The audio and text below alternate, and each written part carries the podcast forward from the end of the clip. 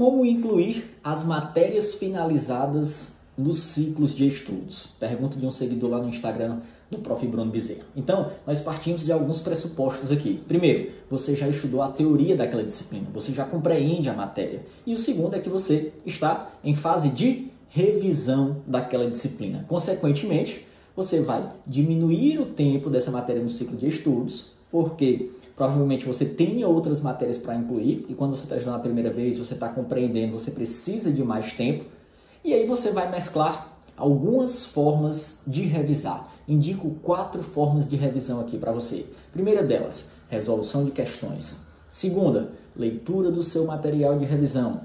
Terceira delas, se for direito, leitura da lei seca.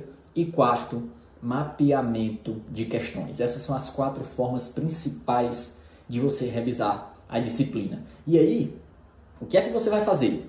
Duas possibilidades básicas. Primeiro, se você já está bem na matéria, você está praticamente resolvendo questões, seus índices de acertos estão bons, você vai fazer micro rodadas de resolução de questões, tá certo? Resolve 10, 15 questões de cada assunto, cada assunto seria uma aula, aula 00, 10, 10 questões, aula 01, 10 questões, e depois você fica fazendo várias rodadas disso. Quando você completar 5 rodadas, você faz uma leitura do seu material de revisão, porque quando você estava resolvendo questão, você estava anotando seus erros, fazendo retroalimentação no seu material de revisão.